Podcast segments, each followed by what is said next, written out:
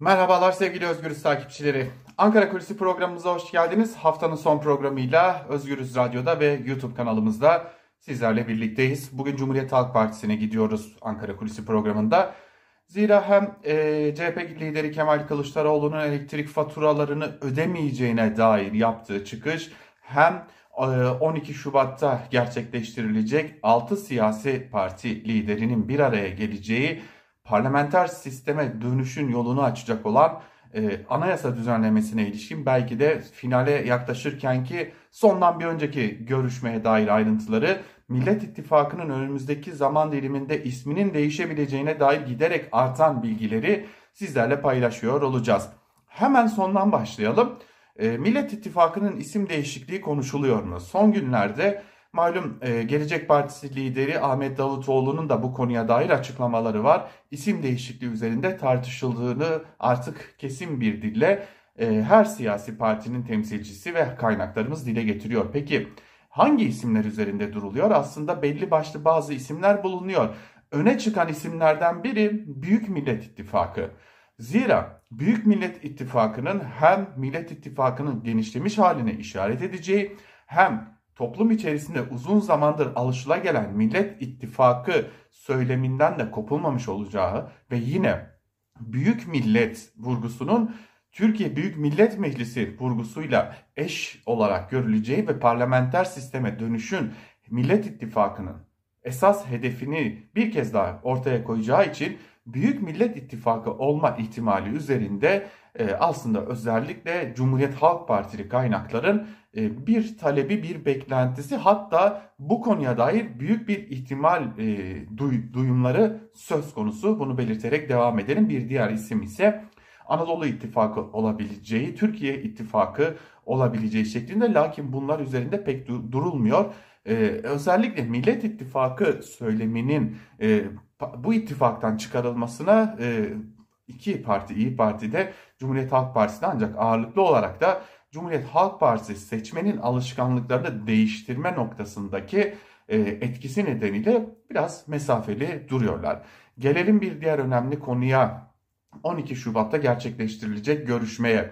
6 siyasi parti lideri CHP lideri Kemal Kılıçdaroğlu'nun biraz da bastırmasıyla ve ısrarcı tutumuyla 12 Şubat'ta nihayet yaklaşık 4 aydır süren parlamenter sisteme dönüş çalışmalarını belki de nihayete erdirmek ve 20 sayfadan biraz fazla olan ortak metni kamuoyuna deklare etme sistemini belirlemek üzere Ankara'da bir araya gelecekler. Bu toplantı tabii ki basına kapalı gerçekleştirilecek.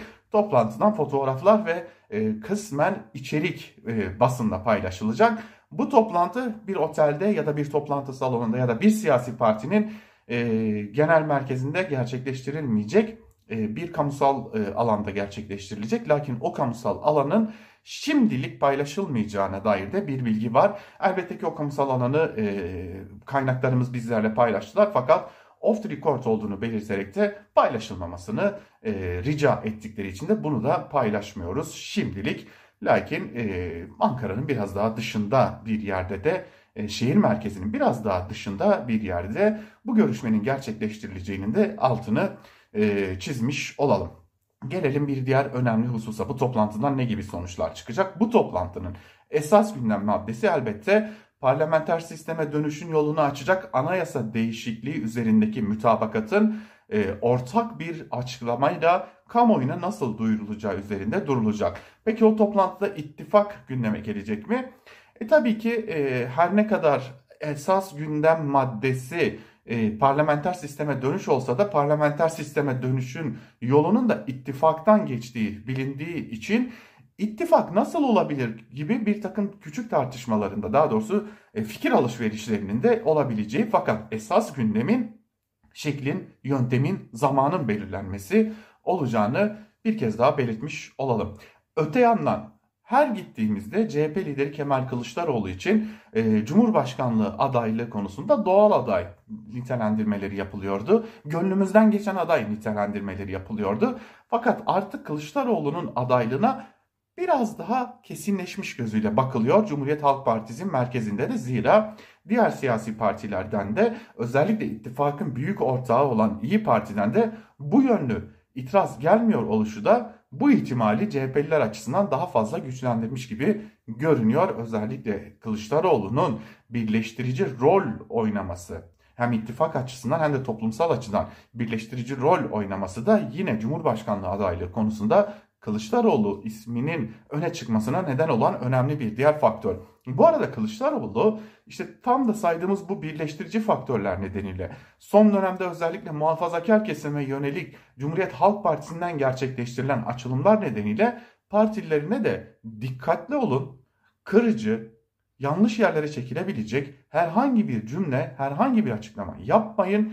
E, açıklamalarınızda, söylemlerinizde dikkatli olun noktasında da talepleri, ricaları ya da talimatları e, söz konusu Kılıçdaroğlu sürecin hassasiyetle yürütülmesini istiyor. Bu arada Kılıçdaroğlu malum bir helalleşme çıkışı yapmıştı. O helalleşme çıkışıyla ilgili de hemen belirtelim ki yine kimlerle görüştüğünü nere, e, biliyor olsak da off the record olduğu için paylaşamadığımız bazı süreçlerin mağdurlarıyla e, çeşitli defalarda bir araya geliyor. Buralarda görüşmeler gerçekleştiriyor. E, hatta duygusal görüşmeler gerçekleştiriliyor. Fakat e, toplumda oluşan o korku iklimi nedeniyle şimdilik Kılıçdaroğlu'nun görüştüğü isimler e, isimlerinin, görüntülerinin kamuoyuyla paylaşılmasını istemiyor. Lakin Kılıçdaroğlu'nun önemli bir helalleşme adımı da malum Diyarbakır ziyaretinde olacaktı. İki defa ertelenme durumunda kalmıştı. O ziyarette 9-10 Mart tarihleri arasında Diyarbakır'da gerçekleştirilecek sürprizlerle dolu bir ziyaret olacağının altını çiziyor CHP'liler. Ee, öğrenebildiğimiz, edinebildiğimiz tabii net olmamakla birlikte bazı bilgiler var. O ziyarette e, Diyarbakır Barosu Başkanı iken uğradığı silahlı saldırı sonucu aramızdan ayrılan Tahir Elçi'nin eşi Türkan Elçi ile görüşebileceği, HDP eş genel başkanı iken gözaltına alınıp tutuklanan Selahattin Demirtaş'ın eşi Başak Demirtaş'la görüşebileceği, Diyarbakır annelerini ziyaret edebileceği, AKP'den uzun süre Diyarbakır'da siyaset yapan bazı isimlerin e, AKP'den kopup Cumhuriyet Halk Partisi'ne katılacağı belirtiliyor. Bunun dışında da bazı yine önemli atılımları Cumhuriyet Halk Partisi'ne olacak ki belirtelim CHP'nin hedefi bir sonraki seçimde Diyarbakır'dan en azından bir milletvekili çıkarmak olarak da görünüyor. Bunun da altını çizmekte fayda var. Gelelim elektrik faturası meselesine. CHP lideri Kılıçdaroğlu'nun yaptığı çıkış Cumhuriyet Halk Partisi Genel Merkezi'nde hem esprilere konu oluyor hem de yüzleri güldürüyor. Esprilere konu olma gerekçesi e, elbette ki biraz da e, mizahi bir e, bakış açısına sahip. Zira Cumhuriyet Halk Partisi Genel Merkezi'ndeki isimler gerçekten genel başkan elektriğini keserlerse ne yapacağız? E, ya da e, yaklaşan bu fatura dönemiyle birlikte e, genel başkan elektriği kesilirse ne gibi tedbirler almak gerekecek gibi bazı soruları esprili bir dille birbirlerine de soruyorlar. Peki Kılıçdaroğlu'nun çağrısı neden yüzleri güldürüyor? E, zira AKP'lileri bir yerde elektrik faturalarını savunma pozisyonuna itmiş olması CHP'liler açısından AKP'nin e, kalesine atılmış bir gol olarak değerlendiriliyor. Öte yandan e, AKP'de hazırlıkları devam eden elektrik faturalarına yönelik yapılabilecek yeni hamlelerin de artık e, AKP'nin hani Cumhurbaşkanı Erdoğan bu tip hamleleri çok yapıyor. Daha önce e, yükseltilen fiyatları, yükseltilen vergi oranlarını daha sonra bir kararnameyle aşağı çekebiliyor. İşte bu nedenle Erdoğan'ın o imajının da elinden alındığını ve Kılıçdaroğlu'nun çıkışıyla birlikte iktidarın buna mecbur kaldığı imajının ortaya çıkmış olmasının da yine CHP'liler açısından yüzleri güldüren bir durum olduğunu belirtmekte fayda var. Peki gerçekten ödemeyecek mi Kılıçdaroğlu? Evet ödemeyecek. Bu konuda çok niyetli ve e, kesin bir kararlılık göstermiş durumda. CHP lideri Kılıçdaroğlu işte bu da biraz da esprilere konu olmuş durumda.